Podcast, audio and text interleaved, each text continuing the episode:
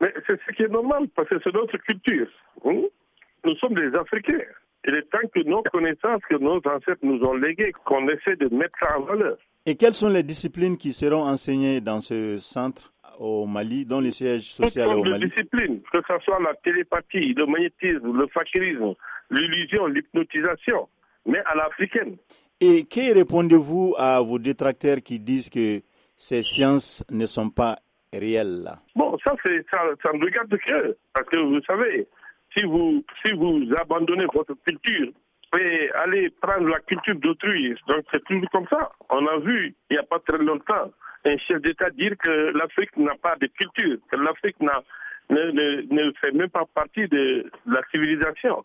Donc il est temps que nous, la connaissance que nos ancêtres nous ont laissée, qui, qui répond de la magie de la connaissance des plantes et des animaux, qu'on essaie de mettre ça en valeur et enseigner ça. Et nous savons que depuis plusieurs années, vous entreprenez une mission de sensibilisation par rapport à la démystification des sciences occultes. Qu'est-ce que le centre pourrait faire par rapport à, cette mission de démystification? Bon, vous savez, dans chaque boulot, il y a ce qu'on appelle la vérité et le mensonge. Aujourd'hui, à travers, on a tellement de charlatans qui font du n'importe quoi, qui ne répondent pas de l'Afrique. Donc, euh, il est temps de démystifier ce qui est mauvais et d'enseigner ce, qui est, ce qui est bien, ce qui est réel. Et il y a beaucoup de gens qui disent que malgré que l'Afrique dispose de tous ses talents sur le plan occulte, Qu'est-ce qui fait que jusqu'à présent, ce sont les problèmes qui minent l'Afrique? Bon, les problèmes qui minent l'Afrique, toujours, ça, c'est, il y, a des, il y a des civilisations qui sont derrière ça. Il y a des Européens qui sont derrière. C'est l'Occident qui est derrière, avant l'indépendance, depuis ce qu'on appelle l'esclavage jusqu'à aujourd'hui, hein, qui nous disent que notre connaissance, notre culture n'est pas vraie.